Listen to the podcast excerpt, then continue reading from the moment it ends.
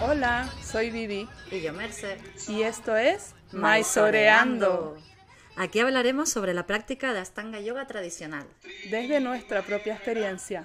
¿Nos ¿Nos, acompañas? acompañas?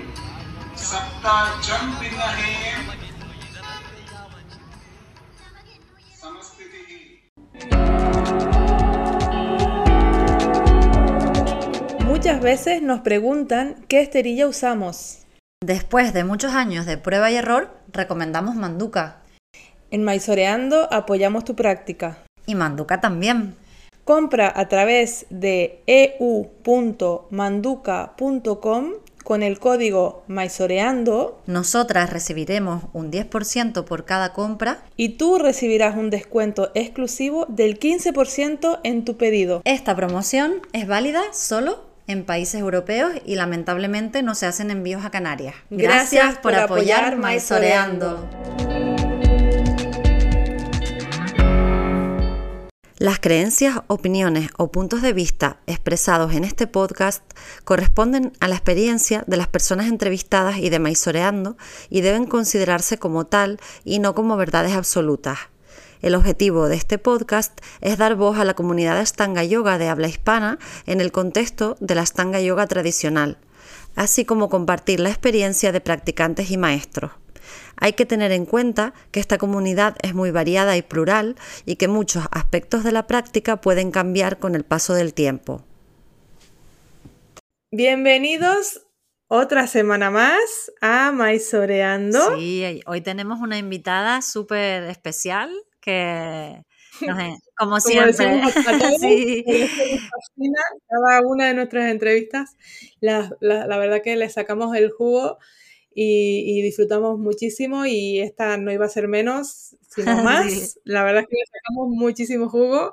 Esta semana, eh, bueno, estamos maizoreando con Ana Constanza. Eh, bueno, eh, para quienes no la conozcan, eh, que me parecería un poquito raro porque es bastante conocida, sobre todo en España. Bueno, claro, como nos escuchan de todo el mundo, es verdad que puede haber que, que haya muchas personas Sí. que no la conozcan, pero Ana Costanza estudió, pues, pues lleva más de 20 años estudiando La filosofía del em, yoga. la, fil- la filosofía del yoga y, y bueno, también se dedica, aparte de, de enseñar Ashtanga Yoga en su sala en, en Sí, Alcobendas, En Alcobendas, en Madrid, que es la- como Em, las afueras de Madrid. Sí, enseña el curso de Yoga Sutras, que tanto Merce como yo lo hemos hecho online, em, pero también es presencial. Exacto. Y, y bueno, entonces hemos aprovechado para, para hacerle tantas, tantas y tantas preguntas sobre, bueno, sobre su historia en el yoga y sobre su, su sabiduría. Exacto. Y la verdad que yo creo que, que ha quedado una, mm, una información y un contenido muy resumidito, ¿no? Para, bueno, se puede hablar tanto de esto, ¿no? Eh, pero yo creo que intentamos sacarle ahí un poco, ¿no? Bastante que como que, que la gente se quede con algo, ¿no? No sea como ni pasar, ni, ni muy profundo, ni muy pasar por encima, ¿no? Sino que un poquito pueda aprend- puedas aprender algo de este podcast y te despierte, te plantemos la semillita también de la filosofía del yoga, que también es muy bonito, ¿no? No solo practicar asana, sino indagar un Mm. poquito más allá. Y nosotras lo- mientras lo hacíamos, lo- nos mirábamos como diciendo, qué maravilla, ¿no? Eh, y, la- y lo Sí. disfrutábamos muchísimo y creemos que, que ustedes también. Esperamos que ustedes también. Y lo, transmite con una sencillez que hace que sea fácil de, de asimilar algo que es bastante denso, ¿no? Cuando lo... Exactamente. De hecho se nota como, es como de alguna forma eh, interpretar y traducir toda esa enseñanza que, que la verdad que se nos hace un mundo cuando leemos un libro o cualquier cosa, se nos hace un mundo entenderlo, ¿no? Y entonces es como Mm. que este tipo de cosas es, es- es importante que te lo cuenten, ¿no? Yo creo, y, y como ella lo Sí. cuenta porque se nota que lo tiene ya muy, muy integrado, la verdad que se agradece muchísimo y aprendes un montón, ¿no? Y siempre se puede seguir aprendiendo, obviamente, pero, pero vamos, que les recomendamos un montón que hagan los cursos de ella. Que antes los hacía, con, bueno, ya ella lo cuenta, pero antes los hacía con Mysore House, en Mysore House Madrid y ahora los hace ella en su sala y por su cuenta, así que se lo recomendamos. Ya les dejaremos en la descripción del podcast la información para contactar con ella. Así que... Eso. Pues nada más. Le dejamos maizoreando con Ana Costanza. Bueno, Ana, muchísimas gracias y bienvenida a Maizoreando. Sí, un placer tenerte por aquí. Gracias, chicas, gracias a vosotras. Bueno, eh, tanto Mercy y yo hemos hecho el, curso de Yoga Sutras con Ana y, por eso queríamos que, nuestros oyentes eh, puedan eh, nutrirse también de toda esa experiencia en filosofía de yoga que, que tú tienes y que además enseñas, ¿no? Em, entonces, bueno, pero empezamos como, como siempre, eh, escuchando un poco de tu historia, de cómo empezaste en yoga, cómo empezaste en Ashtanga Yoga, quiénes fueron tus primeros maestros. Sí, como un poco cómo, cómo llegaste al yoga y nos interesa saber esa, esa primera, ese contacto primero y bueno, un poco el recorrido, la experiencia esa como practicante, ¿no? Y luego como enseñante, ¿no? También. Bueno, pues em, yo la verdad que empecé el yoga, eh, curiosamente, em, viniendo del boxeo. Anda. y, te hablo del, de los años 90, cuando yo hacía esos deportes así de más fuerte, como de boxeo, de kickboxing, etc. Y me había mudado en Londres y ahí conocí lo, lo que es mi actual marido, Manuel, y él era ya, estaba metido en el mundo espiritual, hacia el tai hacia el yoga, y yo en cambio pues era como muy luchadora, ¿no? En varios sentidos. Y fue él el que me introdujo al, al yoga, un yoga que yo definí como de jubilados, ¿no? Me aburría a muerte. y, y, nada, luego la vida me llevó a probar otro tipo de yoga, empecé con, eh, con Shivananda, y yo me acuerdo exactamente de aquel día que pise este ashram que ellos tenían, o esa escuela que ellos tenían ahí en Londres, y sentí como una apertura de corazón, ¿no? como que había encontrado un espacio donde mi corazón realmente se, se estaba abriendo, pero los primeros días en el, en el que estaba en el centro, o sea, caminando, ni siquiera practicando.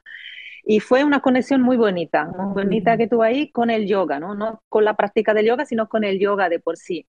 Y ahí empecé, a, bueno, un poco de asana porque se hacía a su forma, ¿no? Eh, era lo que me gustaba menos, tengo que reconocer. Y ahí empecé a estudiar los textos, ¿no? Como la Gita y los Sutras fueron los primeros que estudié, eh, junto con el canto devocional, con los Kirtan. Y desde ahí la vida me estuvo moviendo para aquí para allá por el mundo hasta llegar a Madrid. Eh, hasta llegar a Madrid y a Madrid yo mm, seguí con el Hatha Yoga, porque era lo que conocía y dentro de un curso de eso que hacía así de formación, ¿no? Todavía no estaba segura, me gustaba el yoga, había dejado mi profesión. Y ahí vino una profesora y dio una exhibición, digamos, ya nos dio una clase de lo que es la Stanga Yoga y fue un amor, fue un amor a primera vista. Dice, esto, esto es lo que yo quiero hacer, ¿no? Amor, un flechazo. Pero tenía un niño y me estaba llegando otro. Entonces vi claro que pensé, bueno, dejo pasar este embarazo y a la vuelta empezaré con esto porque es lo que a mí me gusta. Y efectivamente fue así. A los seis años de, tener el bebé, de seis años, seis meses de, tener Francesco, mi segundo hijo, pues empecé. Y con, esa misma profesora que había dado la, la exhibición, ¿no? Que me había dado esa clase. Empecé en Madrid y sentí que no era, tenía el feeling que no era lo auténtico lo que estaba haciendo, ¿no? Que era, era ah. pero que no era. Y por, otro movimiento de la vida muy curiosos en, en Finlandia, en una isla del Báltico. Ahí me encontró, me llegó el contacto de José, que fue mi profesor durante 14 años luego. A través de una amiga, sí, una amiga que había estado, yo buscaba, ella conocía, me pasó el contacto, todavía estaba dando clase en su salón en Madrid y empecé ahí, empecé lo que es un programa Mysore, ¿no? Porque yo había entendido que la clase guiada era bonita, pero que no era lo, lo, auténtico, ¿no? Y entonces empecé así con, con, él y estuve con él 14 años. O sea, todo mi recorrido eh, lo estuve bajo la, la, guía de José, luego de Rafa también. Y, y ellos, con ellos, en el 2012 o 13 por ahí, me fui a Mysore por primera vez. Y con Sharat, con Sharatji, hice un mes. Y el año siguiente quise volver, ¿no? Quise volver y mm, todos ellos entraron, aplicamos al mismo tiempo. en aquellos tiempos era muy complicado porque había un sistema que, que se caía cuando hacía, era, era, una cosa que tenía que hacer la medianoche punto un segundo, si no quedabas fuera. Ellos todos entraron, yo me quedé fuera. Ya. Yo me quedé fuera, pero ya tenía avión comprado, comprado casa reservada ah. y bueno, casi con lágrimas le decía a José, pero ¿qué hago? ¿Qué hago? Y dice, bueno, no te preocupes, vente igual, ahí vamos a compartir igual y bueno, quédate con su madre, prueba, porque yo tengo amigos que han estado, que han estado contentos, que es otra experiencia, pero te va a gustar seguro. Y así eh, yo me fui con Saraswati aquel año. Y, y me enamoré ah. de esa mujer.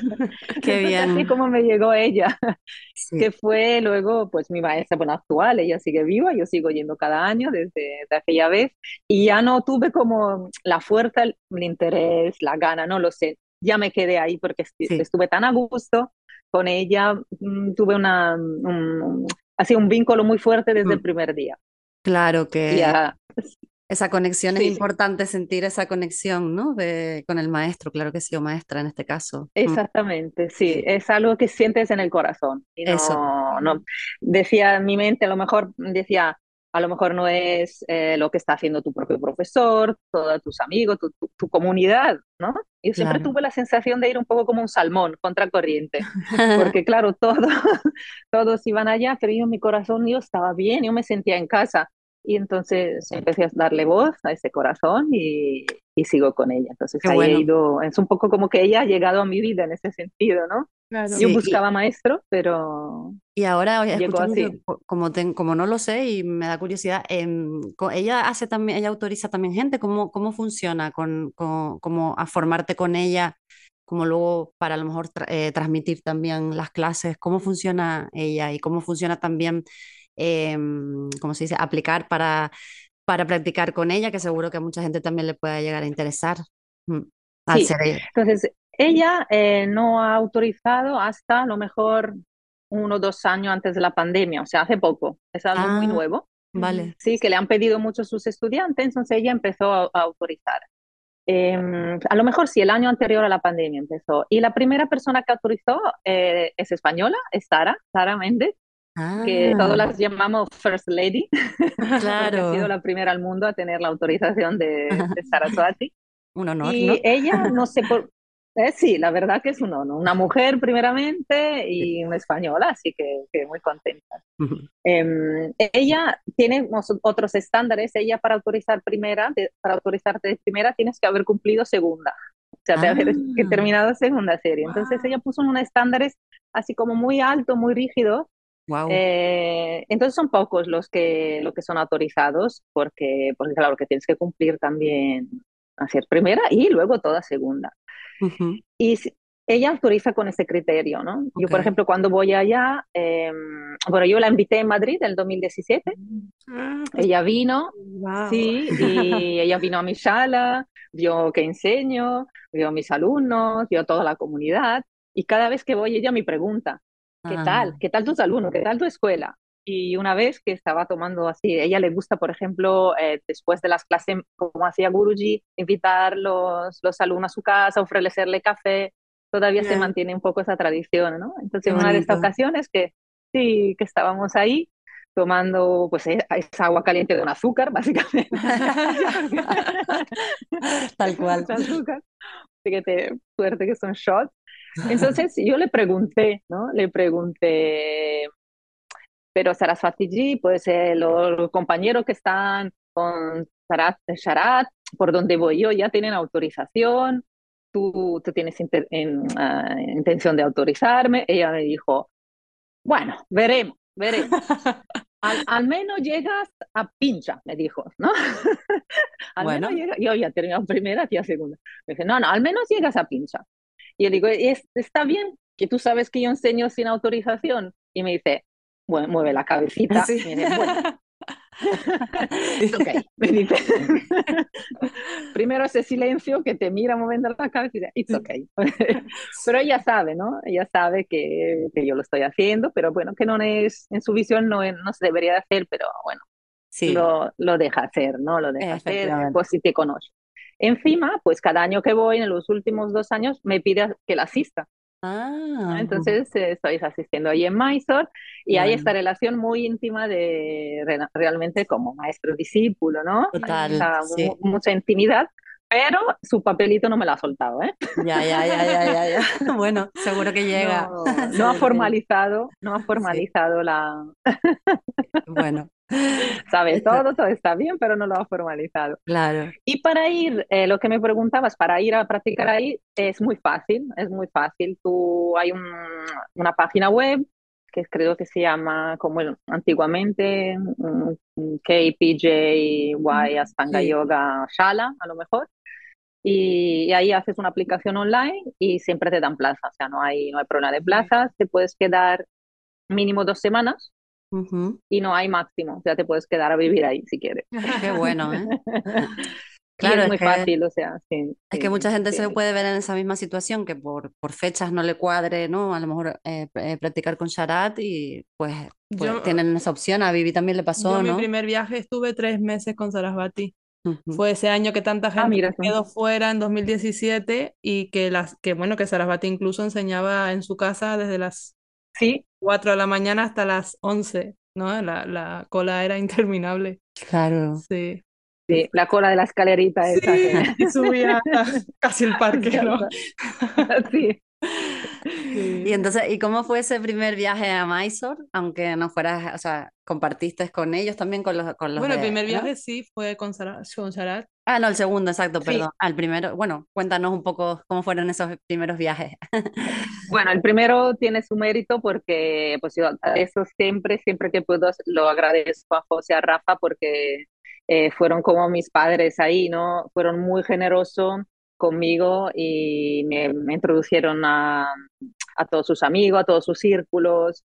Eh, yo ahí, fíjate, sin saberlo, sembré también contacto que al día de hoy pues han brotado como mm, relaciones muy importantes en mi vida, ¿no? Y mm. fue gracias a, a, esta oportunidad que me dio él de forma así generosa de abrir, ¿no? Abrir este mundo yo era una alumna en el fondo, ¿no? Teníamos una relación de amistad, pero fue de verdad muy generoso y me enseñó no solo pues eso, el círculo de amigos y cómo funcionaba la India, sino me enseñó todos los sitios donde tomar una dosa buena, el chai aquí, el, el rickshaw este es, de confianza. Y entonces mm, realmente fue como un padrino, ¿no? Fue como un padrino. Y, eso se agradece muchísimo. Mi amor a la India. sí. sí. Sí, y para mí fue un ejemplo porque ahora cada persona o alumno o amigo que tengo que quiera ir, yo tengo como ese legado, ¿no? De también, ¿no? De darle toda la información, de ayudarle, de hacerles contactos, porque a mí realmente me dio mucho, ¿no? Me dio mucho ese viaje. Claro. Y fue un viaje muy aventuroso, ¿no? Era uno de estos viajes donde Mysore está, donde Gokula me está aspetado, no hay casa, donde llegas y la casa que había reservado, pues resulta que no está, se la habían dado a otro. O sea, un viaje lleno de problemas, pero con mucha calidad humana y tengo un recuerdo maravilloso, sí, de mucho estrés, pero al mismo tiempo de mucho amor, ¿no? De claro. Mucho, de mucho contacto humano, sí.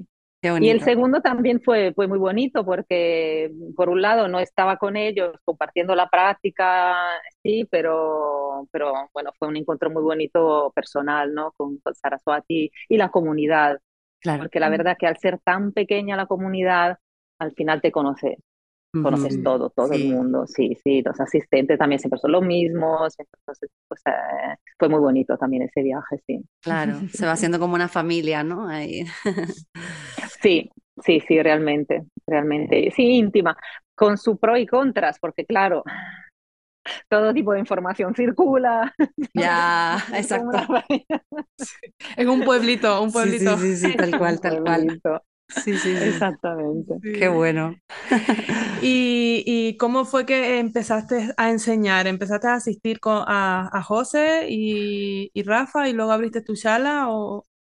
No, realmente yo te digo, fui siempre un poco rebelde, independiente y siguiendo mucho la intuición de lo que sentía mi corazón, que porque bueno, no os he contado, pero desde que dejé Londres y llegué a Madrid, yo me quedé eh, acompañando a mi marido tres meses en la jungla amazónica.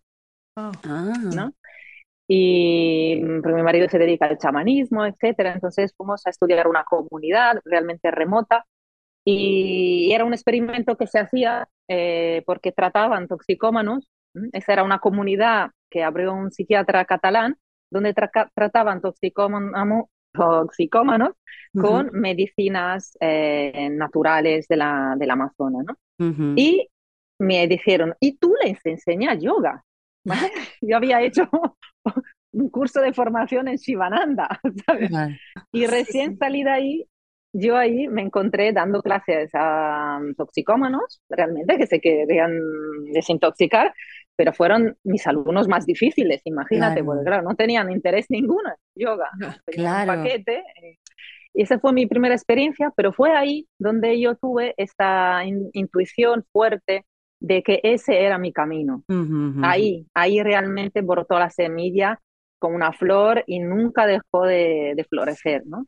Entonces, claro, cuando yo llegué a Madrid, em, la vida me dio un lugar, que es la casa donde vivo, donde yo vi un espacio donde podía empezar a dar clases, o sea, todo era como fácil, ¿no? La vida daba, me daba oportunidades y solo tenía que dejarme ir y no cerrar puertas por miedo, por no tener autorización. Yo sentí que esa era la vía y siempre la seguí. Entonces, claro, yo empecé a dar clases en mi casa, en lo que es ahora pues una sala en condiciones, pero aquel, aquellos tiempos era como una sala normal, con su baño fuera. Y, y, empecé a dar clases de Hatha Yoga, que era lo que sabía, y a medida que crecía mi amor por el Ashtanga Yoga, sentía que podía empezar. Entonces, tímidamente empecé a tener un horario de mañana mm. solamente para ver qué tal, con mi primer conejito de la India. Y así he rodado, así he rodado. Algunos siguen siendo mis alumnos. Qué bueno. Qué pasa. Y así empecé. Sí, no, no esperé, digamos, la vía formal de tener los títulos y de, y de empezar, sino fue un poco rebelde en ese sentido. Mm. Pero que yo sabía tres, enseñaba dos, ¿no? A medida que me he sentido capaz de enseñar cuatro, he enseñado tres. Ya, de una forma, sí, honesta, honesta, ¿no? Y, y, luego cuando ya me fui a, a Mysore y volví de ahí, ya me lancé en un programa Mysore serio, de domingo a viernes, por la mañana, y, y acondicioné ese espacio que tenía en casa ya como una sala de astanga. Mm, qué bueno. Entonces, es desde ahí, desde los 2013, que el espacio funciona solo como una escuela de Ashtanga. Wow, pues este año es tu décimo aniversario, ¿no? sí, sí, sí, sí, en abril, sí, sí, sí, sí, sí. Qué guay. Pues en abril también fue mi aniversario de empezar a practicar Ashtanga. Ah. El, día, en, en, el 1 de abril. Del 2013. 10 años, ¿no? Del 2013, sí, ah, sí, sí. Qué fuerte. ah, muy propicio.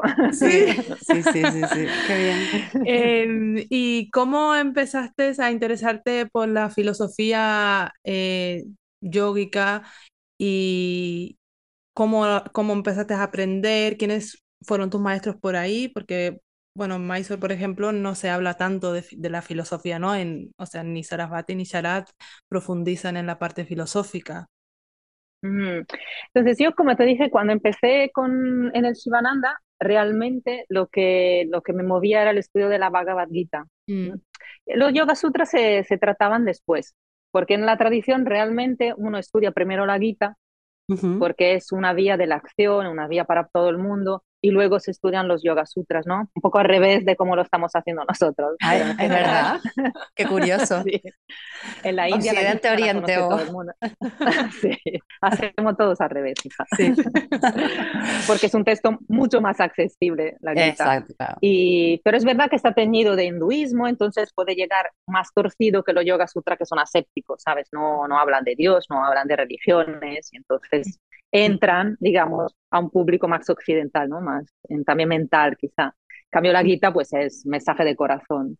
Pues yo empecé por la guita y cuando estaba en esos meses del Amazonas, lo que hacía era leerme cada día em, versos de la guita y reflexionar sobre ellos y, y perderme ahí por, eh, por la jungla meditando ¿no? sobre, sobre estos versos, estos locas. Y yo ahí sentí que mucho amor, mucha atracción. Sentí que ahí estaba el yoga, ¿no? Sentí que ahí mm. estaba el yoga. Más, eh, fíjate, no había conocido la Ashtanga todavía y sentía que en la práctica de asana, pues sí, yo me encontraba, pero que a través del estudio, la meditación y la reflexión era donde yo vibraba, ¿no? Ese interés me ha acompañado desde mis comienzos. Y entonces leía la Gita sola al principio o algunos cursos que se ofrecían ahí de introducción en el centro Shivananda. Luego hice curso de introducción, como todo el mundo, de los Yoga Sutra. Lo leí sola, no entendí nada, mucha frustración, recorrido normal. Y, pero no he parado nunca de buscar eh, o bien profesores académicos en España, porque no había pues maestros de la tradición, me buscaba profesores académicos, académicos que habían estudiado los, la Gita, Upanishads o los Sutras, y siempre me quedaba, eh, porque claro, como te lo presentan son los sutras principales, ¿no? De los Yoga Sutras o los capítulos principales de la Gitas. Yo tenía esa sensación, igual que tuve luego con el Ashtanga, de decir, eso no es lo tradicional, no es así como se estudian. Y estuve buscando, buscando, buscando alguien que me lo pudiese enseñar sutras por sutras. Entonces, en este primer viaje a la India, eh, yo viajo siempre con una amiga, mi amiga Rita. Entonces, ella, eh, curiosamente, le habían hablado de un profesor de filosofía que se llama Arvind, ¿no? que ahora es muy conocido, conocido pero entonces no, no conocía a nadie, Arvind. Y Arvind le habían hablado que una cierta Rita le iría a visitar que no era mi amiga Rita, ¿no? Era otra Rita. Ah, pero una Rita de Portugal. Ella es Rita de Portugal, pero otra Rita. Ay, qué Nosotros vamos a buscar a Arvin, eh, quedamos con él a comer, eh, comemos muy bien y eh, ahí se desvela que él había esperaba otra Rita que no era ella. Y yo estaba ahí. No, el universo me puso otra vez en mi lugar y claro, yo le dije, claro, que estaba buscando un maestro de la tradición y él me dijo, uh, si yo acabo de salir del ashram, si yo me he mudado a Mysore, justamente porque quiero transmitir los Yoga Sutras, la Gita y las Upanishads. Y yo le dije, pues mira, ya están, no digamos más. Qué bueno. Entonces, como no tenía todavía él, nos vivía, pues se alquilaba una habitación porque acababa de llegar a Mysore, eh, me daba clases en el parque, en el parque de Gokulam, el que está arriba del todo. Sí pues me, daba clases ahí. Yo recuerdo de él contarme los sutras debajo la luna llena o con los pájaros que contaba, o sea, algo especial realmente. Encantador, ¿no? Sí. sí, fue muy especial. Entonces con él, luego ya se venía en bicicleta a mi casa, me daba clase, me daba clase a mí. Eh, a cuatro amigos que estaban, yo que quería que hicieran grupo, ¿no? Le decía, no, eso es interesantísimo y todo el mundo no le interesaba a nadie, me interesaba a mí solo. Pero yo decía que no, que venir a escuchar. Y bueno, pobrecitos, ellos por amor lo hacían. Y así empecé a estudiar con él de forma sistemática los sutras. Qué bueno. Y me acuerdo el primer año, pues eh, creo que cubrimos pues el primer pada o, o, parte del primer pada. Entonces yo empecé con él, eh, entonces no había el Skype, estas cosas online no se hacían todavía. Entonces cada año que volvía, pues estudiaba con él pero mientras tanto, cuando estaba en Europa, me buscaba, me buscaba la vida, ¿no? Ya te digo, con mm, profesores más académicos y seguía estudiando. Y así, hasta que ya recé mucho, recé mucho para que me llegara un maestro en, en España y llegó. y llegó. Llegó en el 2013, justo cuando abrí la escuela, eh, David Rodrigo, que había estado también 12 años en la India, que se volvía a mudar a España con su familia, que necesitaba transmitir todo lo que le había enseñado su maestro en Rishikesh. y, yo digo, pues aquí estamos, aquí estamos. Yo ya tenía alumnos y... Te pasó eso que dicen de que el maestro llega cuando ¿no? el alumno está preparado, ¿no? Cierto. Yo creo mucho en eso, sí, lo he vivido mucho y a veces rezas y lo llamas y no aparece, pero si la llamada es auténtica, el maestro aparece, estoy segura, mm. de alguna forma, y si lo sabe reconocer. Entonces es con él donde yo volví a, hacer un estudio sistemático ya mucho más lento, un programa de duró cuatro años, me parece, donde estudiamos sutras, alguna Upanishad y donde estudiamos también parte de la Gita. Pero por razones personales, él después de cuatro años nos abandonó, tal cual desapareció. Dijo que tenía que dejar la enseñanza y el maestro desapareció, eh, pidiéndonos que no le buscáramos porque tenía que dedicarse a su familia. Y mm. nos dijo, ya tenéis sembrado la semilla, podéis caminar solos. Mm. Y de este grupo pues salimos yo y salieron otras personas que, que, también se dedican a la enseñanza de los sutras en otros lugares. Éramos muy pocos, pero recibimos una transmisión auténtica, un real, auténtico tesoro. Qué bueno. Sí, y entonces yo empecé a dar el primer curso de sutras con Curro y Alberto en uh, Ashtanga Yoga Conil en el 2017. Creo que fue el primero que di. Y luego eh, que el lugar se ha quedado para mí como el lugar donde pruebo cosas nuevas. Qué porque, bueno. porque siempre me ha funcionado. Qué bueno. Entonces probé humildemente a dar un curso de introducción. Bueno, también mientras había venido Arvind a Madrid, eh, José le había invitado, José Rafa le había invitado al Mysore House, entonces yo me ofrecí traducirle. Entonces vi, ahí ya me vi que, que tenía fluidez en, los, en la forma de transmitirlo, en el conocimiento del vocabulario. Y entonces me, me lancé con este primer curso de introducción a las escrituras, donde hablaba en forma general y luego José, no sé si fue el año siguiente, ya me, me propuso, oye, ¿por qué no lanzamos un curso de, de, estudio propio claro. de los Yoga Sutras? Y sí. ahí empezó la aventura de, del curso que habéis hecho vosotras también. Sí, fíjate, fíjate cómo es la vida, ¿no? Como que en realidad desde que empezaste a aprenderlo hasta que lo has transmitido ha pasado como tiempo, ¿no? Porque es que esto es muy Muchísimos difícil, años. ¿no? ¿Cuánto Sí, tiempo más o claro. menos? Es que todo... 20 años. Mira, Sí. Si a lo mejor nos 20 pueden ser 17, 18. es que se me ponen los pelos de Porque punta. yo Porque- he leído todas las traducciones que hay en español Sí. y muchísimas en inglés.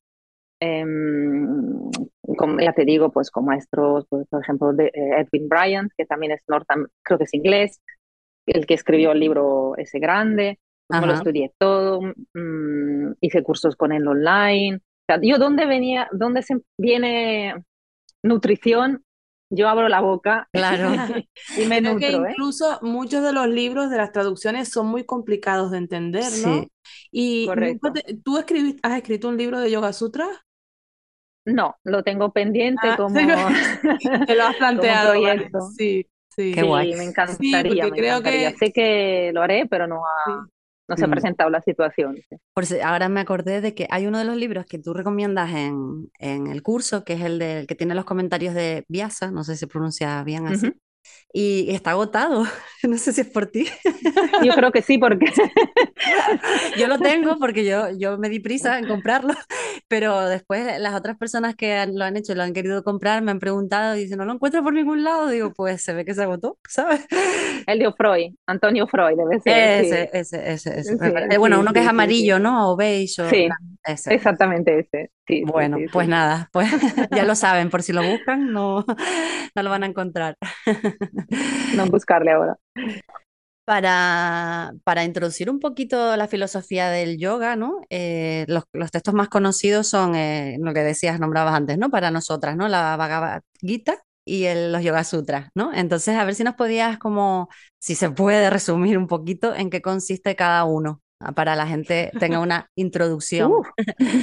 Para que se queden con ganas de más. Eso, como para decir, Sí. mira, pues en este vas a encontrar esto y en el otro vas a encontrar aquello, ¿no? Sí, como decía antes, entonces, los dos textos son distintos en el sentido que la Gita es un texto muy conocido en la India, que casi todo el mundo lo ha leído. Es un texto que se considera un Upanishad sin serla, porque no pertenece a los Vedas. O sea, la Gita es parte de una epopeya, es parte del Mahabharata, ¿no? Está en el medio. Y eh, por, la, mm, gran, por el gran contenido que tiene, ha adquirido como el nivel de Upanishad, ¿no? Es como eh, considerado como un Veda, para decirte, ¿no? Porque el contenido es altamente espiritual y es muy accesible. No está escrito en sutras, primeramente, está, es un canto, se, se recita porque es un canto, un canto al Señor. Y, y el contenido, aunque el tema es el mismo, porque ya si habéis hecho el curso sabéis muy bien que solo se habla del ser en el fondo, to- todos los textos, ¿no? Este, todos, todos solo son un espejo, ¿no? Te quieren hacerte ver quién eres, ¿no? Ayudarte a encontrarte. Entonces, la Gita es accesible porque habla del yoga de la acción, ¿no? Es un yoga de la acción donde em, el ser, el reconocimiento de la esencia de uno mismo se encuentra en la propia acción cotidiana. Mientras que los yogas sutras se puede definir como el yoga de la inacción, porque es totalmente mental. Es un yoga eh, de la meditación, para decirlo de verdad, con forma muy, muy, muy práctica, ¿no? No contempla el yoga de la acción. si queremos entender los Yoga Sutras mm, y dándole una parte de yoga de la acción, tenemos que tirar de otros textos, como la Gita. Entonces, como los Yoga Sutras realmente, si lo entendemos bien, llega a ser un resumen de toda la enseñanza de la Upanishad, de la Gita, toda la enseñanza védica, eh, entonces podemos descomprimirlo y rellenarlo mm, con el contenido de otros textos, ¿no? Mm. Exactamente la Gita, que aporta mucho, o lo podemos entender también con algunas de las Upanishad, ¿no? En el aspecto más filosófico. El yoga habla de método, porque es un, es un manual, el, los Yoga Sutras, mientras que la, la, Gita no da ningún método realmente, mm. eh, sino son como eh, consejos buenos, ¿no? Para hacer de tu vida una vida de yoga, como te ayuda a madurar eh, desde un individuo inconsciente a un individuo consciente en mm. tu vida cotidiana. Entonces, por eso es un texto muy amado, muy accesible, porque no hace falta irte al Himalaya, no hace falta sentarte en meditación o cerrar todos los eh, sentidos para encontrar el ser, sino el ser está, dice la Gita, en la habilidad de la acción, ¿no? En la mm. actuar sin querer los resultados de esta acción, liberarte de tu ego, ¿no?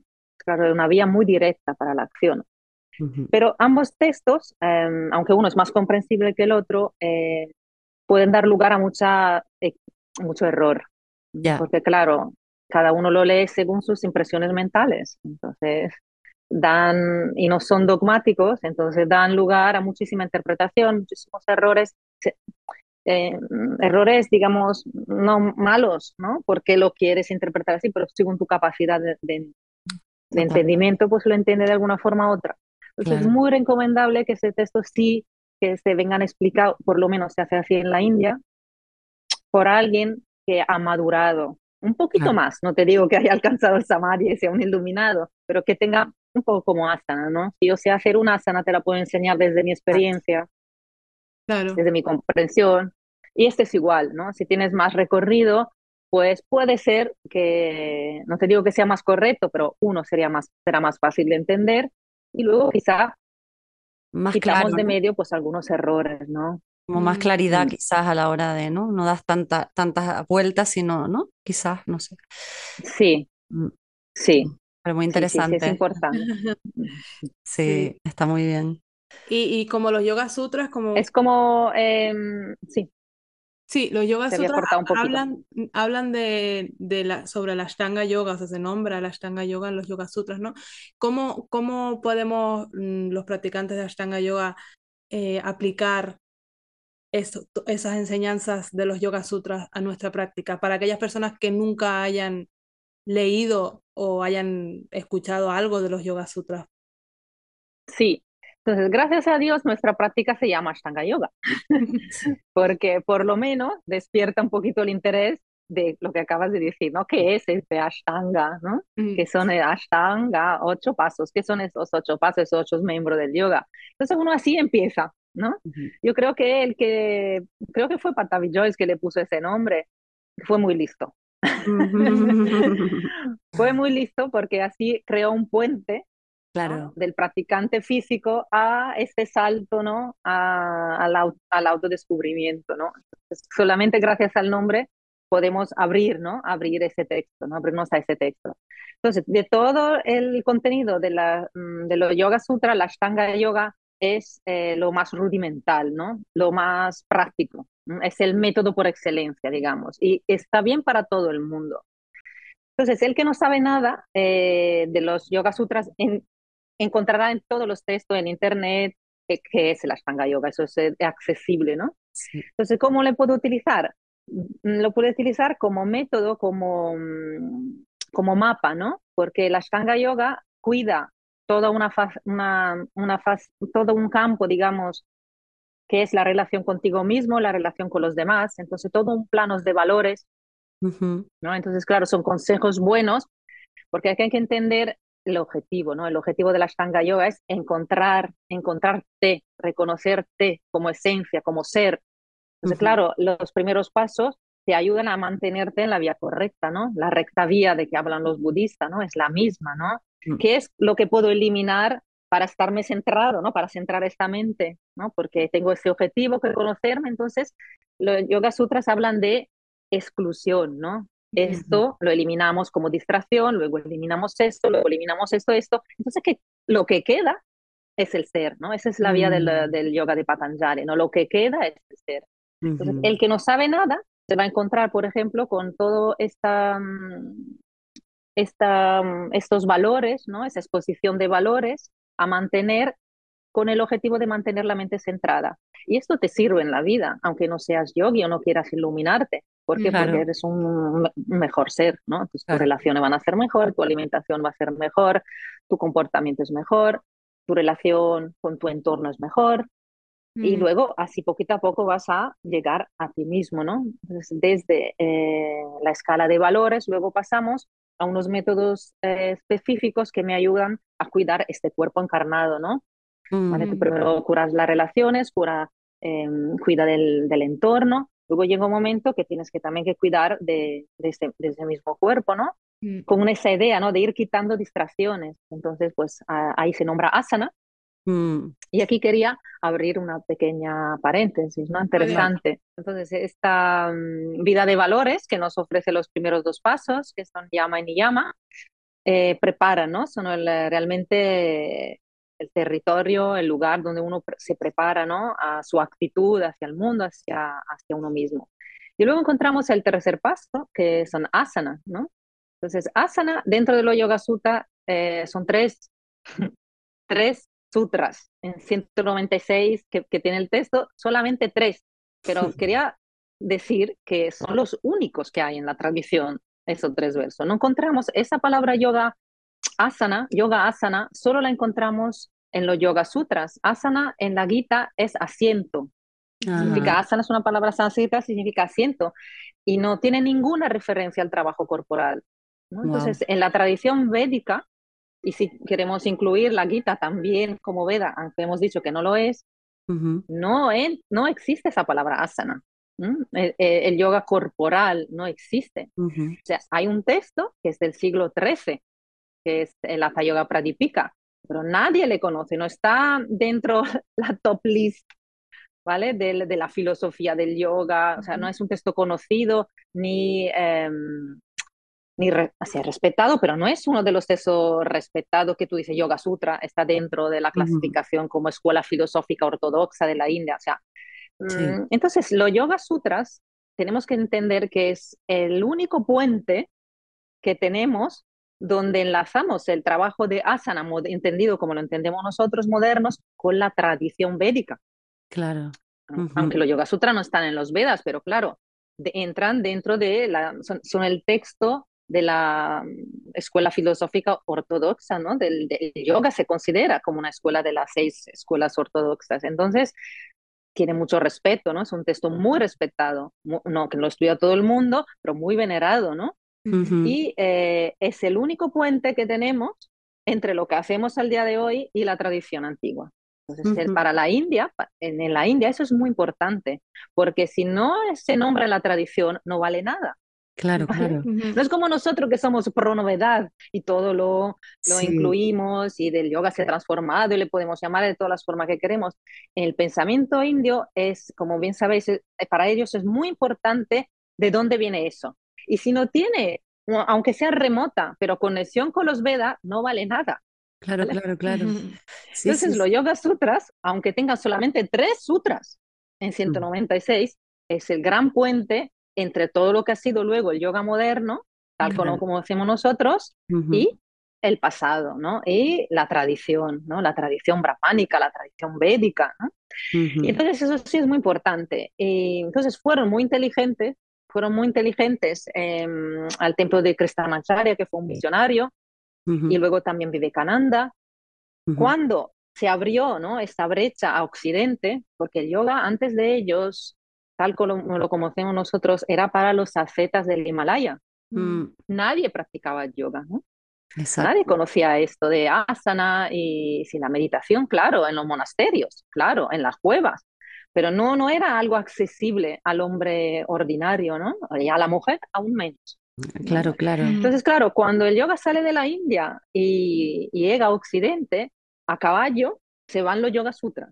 Mm, Se va la Gita y se van los Yoga Sutras. Entonces, sí. claro, ahí yo creo que el primero que habló de los Yoga Sutras, si no digo barbaridades, creo que fue Vivekananda. Estamos hablando en los años, no sé, entre 30, 40, 50, 60, o sea, a principios del siglo, ¿no? Del 900.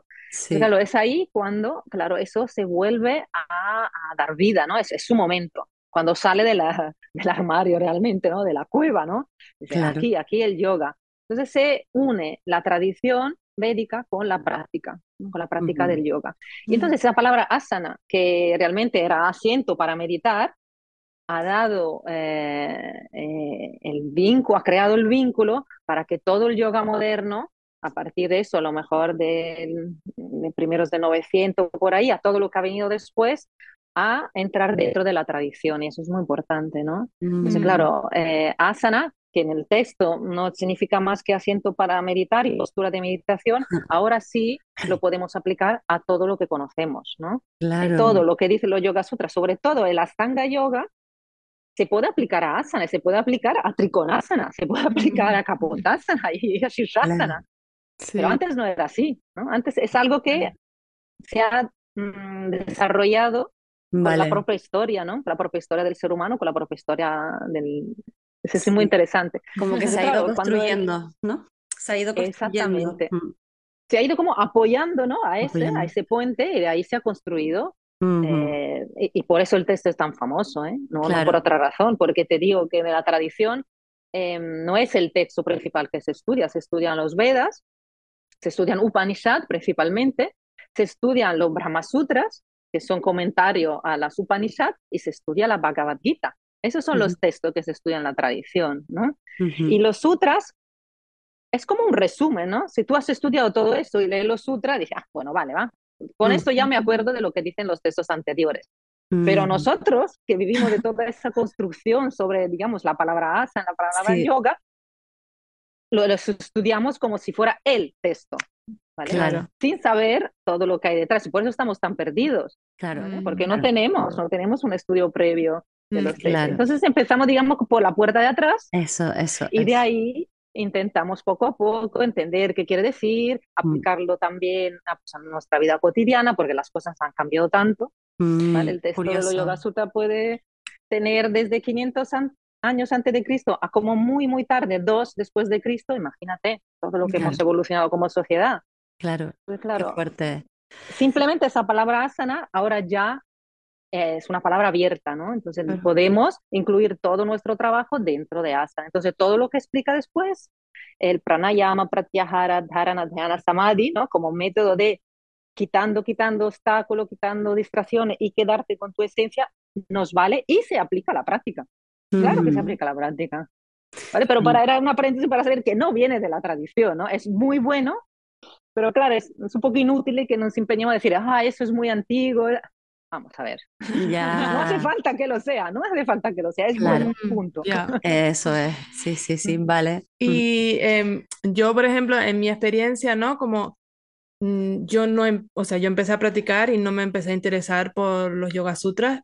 En mi primer viaje a Mysore empecé clases de chanting con, con Ranjini, supongo que, que, habrás oído de ella, ella hace cantos védicos en, en Mysore y cantábamos los sutras, pero no, o sea, te pone el significado debajo en inglés, pero no se habla, o sea, ella no habla de, de, los sutras, simplemente con, los, los cantamos y, y, a mí la vibración de cuando lo canto me, me encanta, ¿no? Y, y, y empecé como un poco a buscar qué es lo que significaba eso que estábamos cantando y, y descubrí que, que, eso que dice, sobre todo el primer capítulo, lo había descubierto practicando, o sea, como que lo que, ¿no?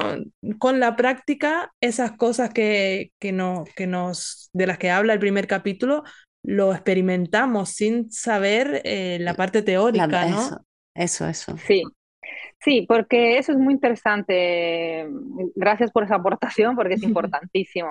Porque claro, los textos, el, los Yoga Sutra y todos los demás no enseñan nada, no aportan nada mm. nuevo que no sepamos. ¿vale? Son simplemente un espejo.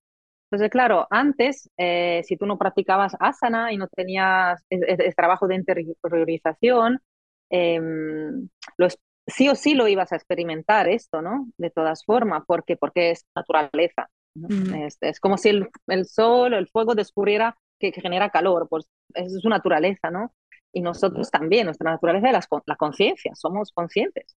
de una cosa podemos estar cierto, todo, todo ser vivo, que existo y siento. O sea, no lo puedes negar, ¿verdad? O sea, sí. Entonces, claro, toda la filosofía está basada en esto, ¿no? En, en descubrir quién soy, mm. partiendo de esa sensación íntima de cada uno, consciente de que soy conciencia experimentando algo. Luego se pueden crear pues construcciones filosóficas, metafísicas, humanas, sobrehumanas, lo que queráis, pero esa verdad es, no se puede negar. Entonces, cuando nosotros practicamos asanas y practicamos de una forma mm, seria, en el sentido que lo hacemos con una cierta devoción, con una cierta atención, em, relajados y atentos, esto brota. Eso es. Mm. Esto brota, no, no, no, hace falta que hagas curso de sutras y que viajes a la India, se lo puede hacer en tu salón mm. eh, una, una mañana y eso brota, ¿no? Eh, porque está en ti. Entonces los textos que hace nos ayudan a recordarlo. Claro. Nada más.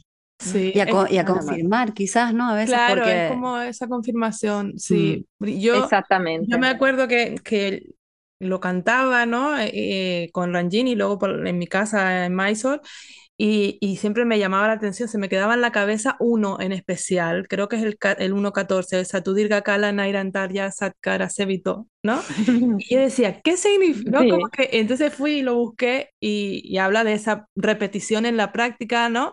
De repetir, de, de hacer lo mismo, eh, o sea, una práctica continuada a lo largo de, de a ver. Eh, a lo largo del tiempo de forma constante, ¿no? eso, de eh. forma constante. Y yo, Exactamente, con devoción y atención. Claro, y ahora, ahora, ahora entiendo por qué lo hacemos todos los días, es como que me, y me fascina, me, me, encanta, es, mi favorito, creo. Es como, es bonito como, que a través de tu experiencia, ¿no? Eh, puedas adquirir conocimiento, ¿no? Como después lo confirmas y dices, ay, pues estoy estoy eh, adquiriendo un conocimiento de mí misma que está ahí, pero como que no tenía acceso, ¿no? Es como que te, es una, eh, asana como una herramienta a ese, a ese conocimiento, ¿no? A mí me parece fascinante, sí, qué sí. Lo, siempre lo decimos que las, las escrituras son como el marco, ¿no? El marco que sujeta el espejo, no son el ah. espejo mismo, ¿no? Entonces, claro, tú ahí, lo que tú decías, yo ahí me veo me mm. reconozco, me confirmo, ¿no? Y todos métodos hechos de esta forma, como el 1.14, ¿no? Durante largo tiempo, eh, de una forma constante, con una cierta atención, devoción, se enraizan, ¿no? Enraizan ese conocimiento, ¿no? Porque está en mm. ti, ¿no? Entonces, todo, todo, método, por eso yo digo siempre que suma, porque hecho de una forma correcta, y con correcto entiendo lo que acabamos de decir, eh, eso brota. Entonces, las escrituras te lo recuerdan, y por eso las escrituras nunca te aburren, porque a medida que tú profundizas y te enraizas más en ese conocimiento, más entiendes el texto, ¿no? Entonces el texto florece y siempre te acompaña, porque tú maduras y entiendes el texto, el texto madura contigo. Yo llevo 20 años estudiando los Yoga Sutra y os prometo que cada vez que lo retomo, algo nuevo veo. Claro. que no me había visto antes. Sí, es que es verdad. Pero hay tanta gente que repite el curso de Yoga Sutras, ¿no? Claro, que realmente no es repetir curso, realmente es una oportunidad para escuchar esas palabras y recordarte, porque el problema, eh, que además es un tema que trata también los sutras, el problema es que nos olvidamos. Como la vida es tan atractiva y nos ocupa tanto tiempo, acabamos olvidando, olvidando que somos esa conciencia, esa presencia, ¿no? Nos vemos identificados con todo lo visto, ¿no? Y nos olvidamos que somos lo, el quien ve, ¿no? Entonces, ¿por qué nos gusta repetir el curso de sutra o estar conectado con esas palabras? Porque no recuerdan, no actualizan, nos actualizan ese sentir realmente. No nos enseñan nada, pero actualizan esa sensación. Sí, yo soy eso, ¿no? en un eh, año cambian tantas cosas, puedes cambiar todo. Absolutamente. Descubrirte totalmente de nuevo. Sí, sí. Yo siento que estamos en, aquí encarnados para conocernos. O sea, es una oportunidad mm, que, nos es dada, porque no lo escogimos nosotros, para conocernos, para realmente realizar quiénes somos. Y, encontrarte con estos métodos que hablan de esto, pues es un regalazo también, ¿no? Es una oportunidad de, de, estar conectado con ese sentir y vivir de una forma plena, porque de eso se trata, no es que tengas que, o sea, aprenderlos de memoria, el cantarlo es una práctica maravillosa, ¿no? De concentración, de conexión, pero realmente lo que te interesa de todo esto es realizar el conocimiento, ¿no? Claro. Y, Estar conectado con ese conocimiento. Sí, y bueno, de una forma resumida, si se puede, eh, ¿cómo podemos explicar un poco eh, cómo funciona ese método para llegar a Samadhi? ¿Sabes cómo es ese recorrido? Eh, cómo funciona la, ¿no? el papel de la mente, qué es la mente, la conciencia, ¿no? Un poco para a lo mejor poner un poco esos conceptos sobre la mesa. si se puede. Sí, entonces lo primero es que mm, quería mm, decir es que Samadhi no es el objetivo. Samadhi no es el objetivo de la, de la práctica. Samadhi es el método, la vía. Es ah. el, el medio, el medio a través del cual es el único medio, según los Yoga Sutras, ¿eh? según los Yoga Sutras, Samadhi, que es ese estado de absorción de la mente, ese estado libre de cualquier idea, ese estado mental puro, ¿no? Donde la mente no es mente en el sentido que no produce pensamientos, es el estado propicio para que te puedas reconocer como conciencia plena. Eso es. Entonces, ah. Samadhi es un medio, no es el objetivo. Mm, eso es importante. Eso lo tenía mal entendido. Hay que repetir. Sí, tengo que volver a ver los, el curso. claro, claro. Eh, ¿Sabes por qué ese error? Que bueno, es un error, vamos, esa interpretación equivocada, porque está al final de la lista. Entonces ah. uno piensa, lo último es el objetivo, pero no es así, ¿no? No es así. La lista es un, em, un listado de medios, todos son medios, ninguno es algo definitivo. Todos son medios para limpiarte, para mm, quitarte capas y llegar a tu esencia. como decía antes, la vía del yoga de Patanjali es la vía de la negación, ¿no? Fuera esto, fuera otro, fuera otro.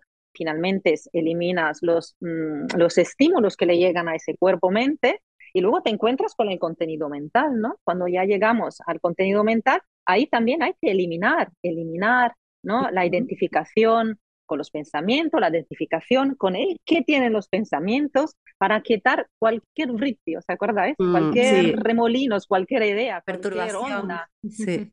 Son olas, ¿no? Entonces, eh, si te imaginas la mente como una masa de agua, las britis son las olas. Entonces, la idea del Yoga Sutra Patanjali es que ese lago se quede en calma, en calma, total.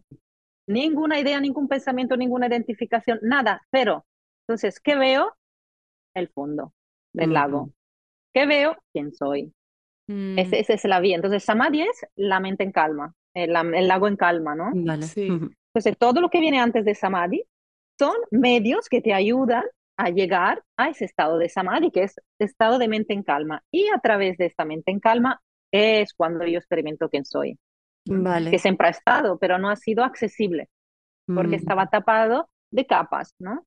Capas, mm. ¿por qué? Porque la mente se distrae entonces de eso se olvida y se mm. ocupa de, esa vida mundana que decimos, ¿no? De las ideas, de la identificación con las ideas, de las cosas que hago, etcétera, mm. etcétera. Mm. Y, y, con tantos años de... Y entonces, em, ese, era, era, una... Claro, eso es importante entenderlo, ¿no? Sí. Entonces, entonces entendemos que es la mente, la mente es un instrumento también, ¿no? Que nos ha dado para poder alcanzar ese conocimiento tenemos que entrenar la mente, entonces la mente la entrenamos con, primero con una, digamos, con una vía de valores, luego la entrenamos con unos ejercicios propicios que son asana, que son pranayama, que son pratyahara, que es ese STR de todos los estímulos que llegan a los sentidos, y luego práctica de yoga interno, ¿no? Práctica de la concentración, eso es lo importante, ¿no? Esa mente es como un músculo, ¿no? Esa mente es un instrumento, un instrumento que está desviado, desafinado y hay que volver a afinarlo. Entonces, claro, todos los Yoga Sutra hablan de este método para afinar la mente, para que la mente se quede en calma. Y ahí no, no hay que hacer ninguna otra acción, porque lo que eres se afirma por lo que es, ¿no? Es el Sutra 3, ¿no? ¿Os acordáis? Tada, entonces, Drashtuhu, el quien ve, Swarupe, su propia forma, Avashtanam, se asienta en su propia forma, porque siempre ha estado ahí. Lo que pasa es que estaba tapado de mil cosas, la mente estaba ocupada con estas mil cosas y no se veía. Es tan simple como eso, aparentemente. Total, ¿qué pasa? El conocimiento está, pero no está accesible. Mm. Mm. Entonces, Yoga Sutra, ¿por qué es importante? Porque es un, método.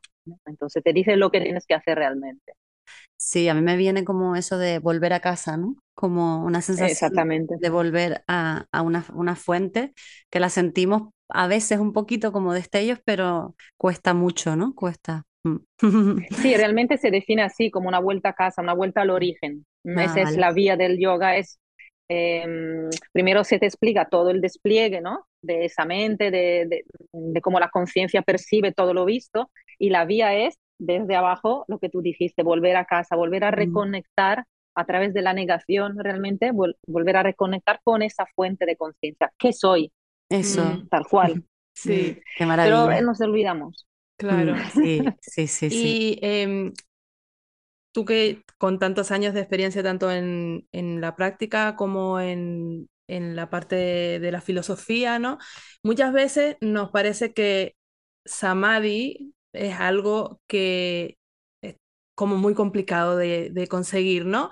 Y a mí me parece que no es tan difícil, lo que no es algo que está continuo, ¿no? Como que cuando yo tengo la sensación muchas veces de cuando termino mi práctica, durante mi práctica, pero sobre todo cuando termino, cuando estamos ahí en Shavasana al final, es como que me quedo con una paz y con una calma que muchas veces consigo mantener durante todo el día y es uno de los motivos por los que practico, para poder mantener esa calma. Y yo para mí esa calma es ese samadhi al que queremos llegar, ¿no? Lo que luego vuelven los oleajes de vez, de vez en cuando, más que menos, ¿no? Pero, Sí, pero para mí es, eh, creo que hay un, en- que se entiende mal el, el el, eso de que Samadhi es algo que está como tan lejos, ¿no? Sí, sí, no, Samadhi es accesible, Samadhi es algo que la mente sabe hacer perfectamente, tanto como se sabe distraer, se sabe, que, sabe perfectamente quedarse quieta. Y nosotros lo encontramos con asana porque es nuestra vía, pero el que hace sudoku lo encuentra también, el que pinta, el que hace crochet, el Mm. que cocina, que em, sale a y correr, todas que hace las vías, boxeo. Claro que se puede acceder de muchas otras formas, claro, claro. Porque es un estado mental, no, es, no Mm, tiene nada que ver con la conciencia, realmente, es un estado mental. Claro, alcanzar ese estado mental es eh, de libre arbitrio, Claro. decir, que cada uno Sí que está accesible que para todo el mundo. Cuando Mm, entiendes que es un medio y no es el fin del camino, entonces todos los medios te valen, que te valgan a ti, porque cada uno somos distintos en la forma, mm, Muy bonito, todos sí, estamos distintos en, en las características mentales, en las tendencias mentales que sabemos, en la actitud, en las cualidades. O sea, somos distintos en la forma, es verdad, pero Mm, la, la conciencia es una y la misma. Entonces, encontrar el método que esté afín realmente a tu naturaleza es la clave, Claro, porque y una vez encuentres el método, la vía, eso es accesible. Mm, Aquí ahora, no. sí. No, y por eso me estaba acordando de, de que tú también en el curso hablas de Ishvara Pranidhana, que es otro que es como también un método, ¿no? Para llegar a lo, a- ¿no? Una forma de llegar a lo mismo, pero que igual hay gente que le va más otro, ¿no? No conecta tanto con esa idea y conecta más con un método más de practicar, ¿no? Entiendo, ¿no? Una, eh, a ver si lo puedes explicar tú mejor. Sí, aquí mira lo que decimos antes. Entonces, para entender el Yoga Sutras, cuando nos encontramos, por ejemplo, con el Sutra 1.23, que es Ishvara Pranidhana Va, que de repente dice, oh, a través de la entrega a Ishvara, ¿no? Y no te ha presentado quién es Ishvara, en- de repente aparece este nombre, que dice, ¿qué será? ¿Qué será ese, ese Ishvara, no? Y entonces, eh, aquí sí que podemos abrir una puerta y tirar de la Gita, porque la Gita solo y únicamente habla de Ishvara Paranidhana. Bueno, habla de otras cosas, pero Sí. eh, el, el tema principal es Ishvara Paranidhana, ¿no? La entrega a Ishvara, ¿no? Ujú. Entrega, que a veces se define también como devoción, ¿m? ujú, pero es, es más bonita eh, entrega, ¿no? El, el, el dejarse, el entregarse, ¿no? El darse a este Ishvara que todavía no sabemos lo que es. Claro, tú no sabes nada, abres la guita y encuentras la palabra Dios, ¿no? Entonces tú vienes de una cierta cultura, interpretas Dios de una cierta forma, otro de cierta forma, y hay muchas personas que ese concepto se le ha atragantado Mm. por su propio pasado personal. Entonces, por eso es importante lo que decía antes, que esos textos tienen que ser digeridos por alguien que te lo sepa explicar de una forma eh, relajada, sin, eh, sí, también tocando traumas que, que pueda tener cada, cada Claro. uno, ¿no? Entonces, claro, este Ishvara, que a veces se traduce con Dios porque es la palabra más fácil, eh, hay que entenderlo como aquella vía de la acción. Por eso se puede abrir ahí todo eh, un estudio de la Gita, ha llegado a ese punto de los Yoga Sutras, porque Ishvara realmente em, es, la conciencia divina. Es la conciencia. Ishvara lo podemos interpretar como también la vida, ¿no? La vida, o sea, es la forma, digamos, es la forma, o sea, es esa conciencia con forma. Es lo que ve nuestro sentido, es lo que percibe nuestro corazón, ¿no? Toda la forma que podemos decir divina porque es superior al ser humano, porque es infinita mientras nosotros somos finitos, porque es mucho más grande, porque trasciende el tiempo y el espacio y el ser humano no. Entonces le, dimos, le decimos suprema, le decimos divina, pero no es distinto que nosotros, simplemente es más grande, ¿no? más grande, abarca, eh, abarca mucho más. Entonces, claro, eh, Ishvara Pranidhana es la vía que encontramos donde eh, cada acción que hacemos la, la, entendemos como si fuéramos vehículos de esa conciencia. Como si la acción que estamos haciendo no pertenece a ese cuerpo-mente que yo ahora puedo llamar como Anna.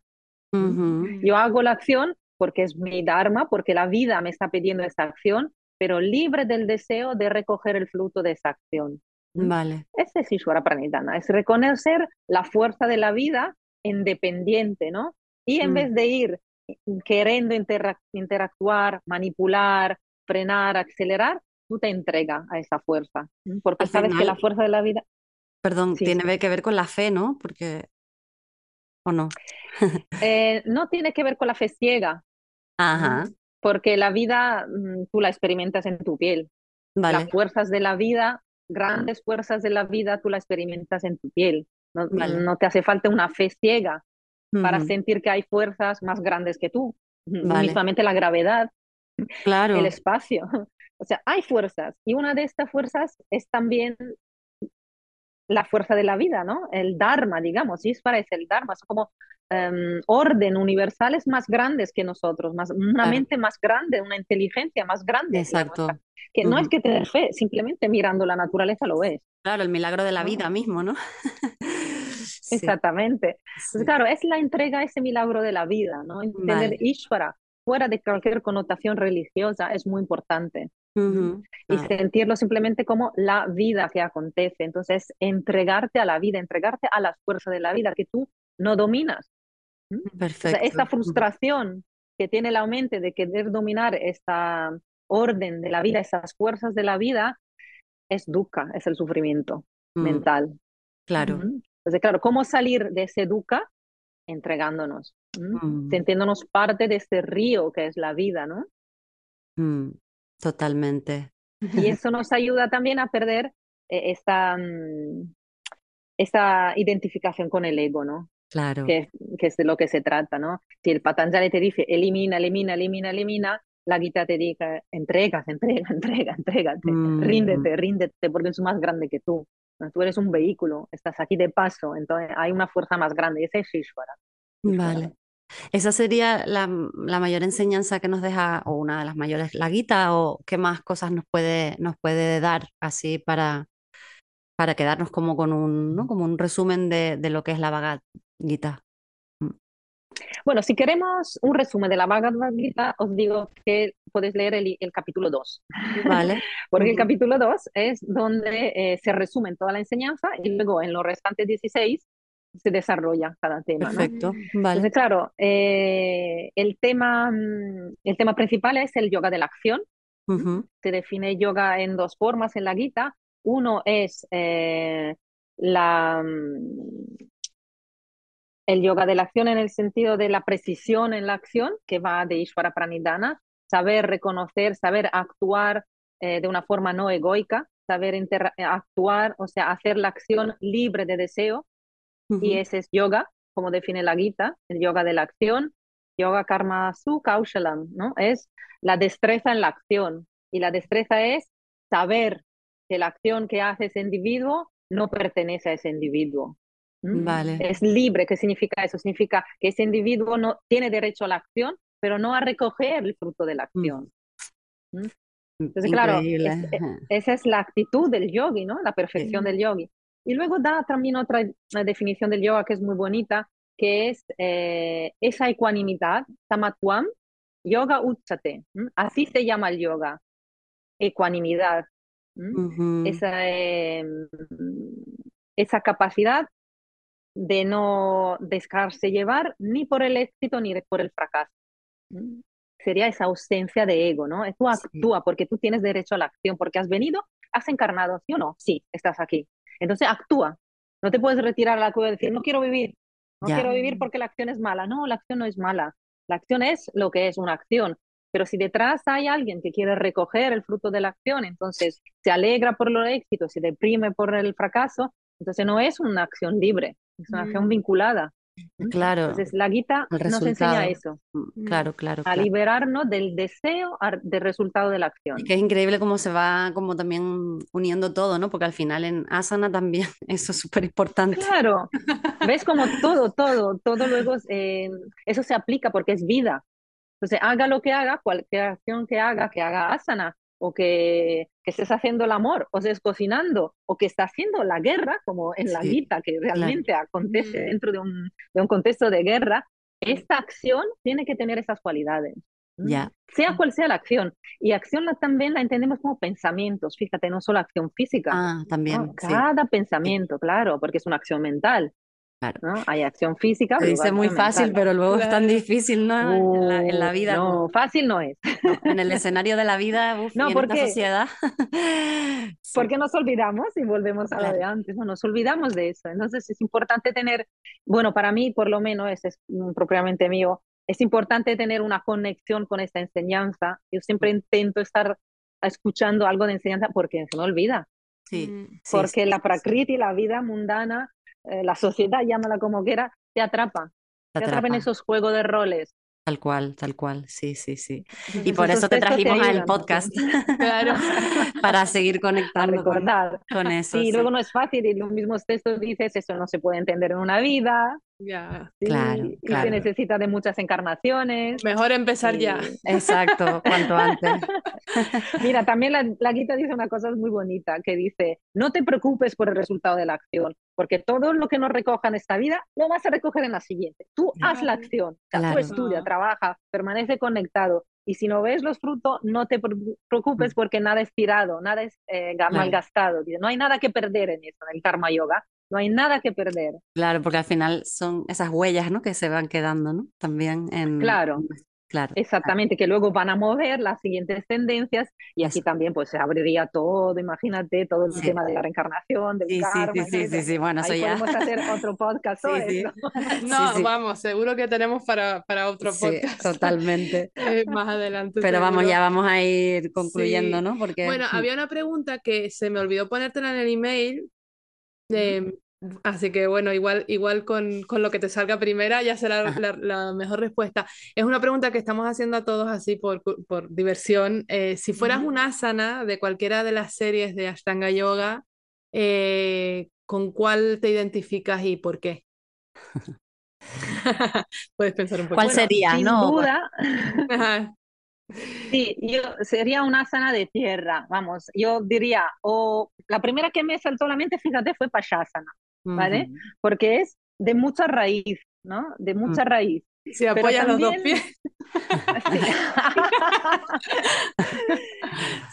pero también he pensado en trikonasana, fíjate, ¿no? En, en, estar enraizada, ¿no? Y también puede ser, pues, símbolo de la tradición y tal, pero libre, ¿no? Pero libre de movimiento, pero con expansión, ¿no? Mm. Y, pero para mí es muy importante mm, por mi estructura mental ese concepto de enraizamiento, ¿no? De tener los pies en la tierra, de vivir esa vida tal como se presenta, eh, sin, porque claro, a veces el riesgo de meterte a estudiar esos textos es que uh, te vas. Ya, claro, claro, totalmente. Por eso necesitas la práctica, ¿no? Para, para luego volver a empezar. ¿No? Sí, sí, sí, necesita estar en el mundo también, la práctica y también estar en el mundo, ¿no? Yo siempre, eh, mm, digo siempre, para mí ha sido muy importante pues tener una relación firme, tener hijos, tener un trabajo, llevar adelante un proyecto, lo que sea, ¿no? Mm, sí. Para hacer de esta enseñanza em, realidad, ¿no? Porque claro, más fácil sería, como dice Arjuna en la Gita, dejar el arco y me voy a la cueva. Ya está, ya está, no quiero saber de esa sociedad de marido, de hijos, de trabajo, de jefes, etcétera. en el fondo esa es la verdadera práctica, ¿no? Eh, saber gestionar ¿no? El, el, mundo. Claro. Y, bueno, una vida de yoga. Sí. Y, y eh, para cualquier persona que quiera eh, pues conocerte más o practicar contigo. O hacer un curso. Sí, mm. en Ashtanga Yoga Alcobendas es donde estás. Eh, ahí te pueden encontrar en Instagram, la página web, lo pondremos en, en, la, en las notas. Sí. Y, y, tengo entendido que ya se ha abierto la inscripción para, lo, para el nuevo curso de Yoga Sutras en, en Mysore House Madrid que, que empezará en sí, este año como grande novedad Espera que se acorta un poquito. Sí, okay. sí, ya es que se ha cortado un poquito en lo último. Em, no, este año hay una grande novedad, novedad que después de cuatro años de colaboración con Mysore House, eh, hemos decidido que es tiempo para, para mí desconectarme de mamá Mysore House claro. y de caminar sola. Y entonces por primera vez, pues ese curso será pues del mismo formato, online, etcétera, como hemos presencial, online, grabado, pero en vez de hacerlo en, eh, en el contenedor que, ha sido pues para mí de verdad una madre, donde se ha gestado todo, que es Mysore House Madrid. Este año se haré en la, en la sala de Alcobendas, Astanga uh Yoga Alcobendas, sí. Y son ciclos de la vida, ¿no? Que, que cambian, son oportunidades. Eh, pues mi corazón, por supuesto, siempre está ahí, siempre estará. Eh, pero sí es momento para mí para eso, caminar, eso, enraizarme bien y caminar. ¿Y son presenciales y online, las dos cosas, perdona? Sí, será presencial para el que quiera llegar hasta Alcobendas, que no es tan fácil, pero sí. Eh, estará presencial y luego se grabará con Zoom, en la plataforma Zoom, y siempre los vídeos se, se envían, entonces se puede hacer en diferido. Como lo hemos hecho nosotras que estamos en Tenerife. Sí, exacto. claro, eso da posibilidad a gente de fuera de hacerlo, pero con la misma cercanía de mirarse en los ojos, por lo menos, ¿no? Exacto, sí. Eh, o hacerlo después, si uno no puede. Y será un pelín más corto en el sentido que será solo en un día, en el día del sábado. Mm. Y y el contenido pues es el grande Yoga Sutra que a mí me encanta. Me pues la verdad que animamos a todo el mundo a que lo hagan porque mm, esta es muy difícil encontrar esta enseñanza, yo creo, no es tan fácil, ¿no? Como también tú bien has contado en tu proceso, de encontrar eh, alguien que lo haya estudiado tan bien y que te lo cuente, ¿no? y que te lo cuente de forma que sea fácil de entender. Asequible, ¿no? Sí, exacto, accesible. Entonces, nada, Anima, los animamos. Sí, gracias. Sí, la verdad que la tradición además e, es, un poco pesadita, ¿no? Em, yo, por ejemplo, tengo muchísimo aguante, pero normalmente es de mucha repetición, mucha repetición, siempre lo mismo. Es, es, complicado también, ¿no? Estar sentado al otro lado. Entonces, yo lo que hago es un poco darle ligereza a la enseñanza. No le quito profundidad, pero intento que sea, que sea ligera, liviana, porque puede ser muy, muy pesada. Claro, total. pues, pues, nada, muchísimas gracias, de verdad, Ana. Y nada, nos vemos. nos, quedamos con ganas de más. Sí, totalmente. Cuando quieras, estoy encantada. Muchísimas gracias. Y bueno, nos veremos, no sé si irás al workshop de Sharat, si no, eh, nos vemos por Madrid. Sí. Seguramente, sí, sí, sí, sí, seguramente. Perfecto. Bueno, bueno muchísimas gracias. Gracias, hasta luego. Buen fin Chao, gracias, chicas.